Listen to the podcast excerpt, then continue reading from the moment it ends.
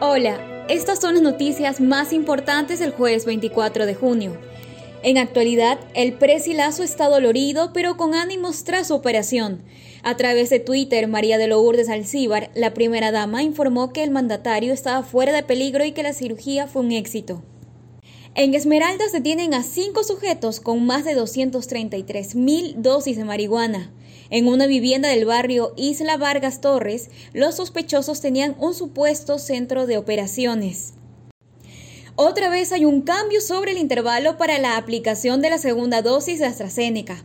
En el programa de vacunación de Ecuador, el Ministerio de Salud Pública reiteró este jueves que se realizará luego de 12 semanas, es decir, de 84 días.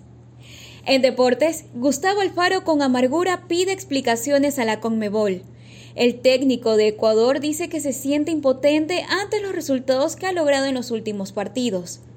Lee estas y más noticias en extra.es.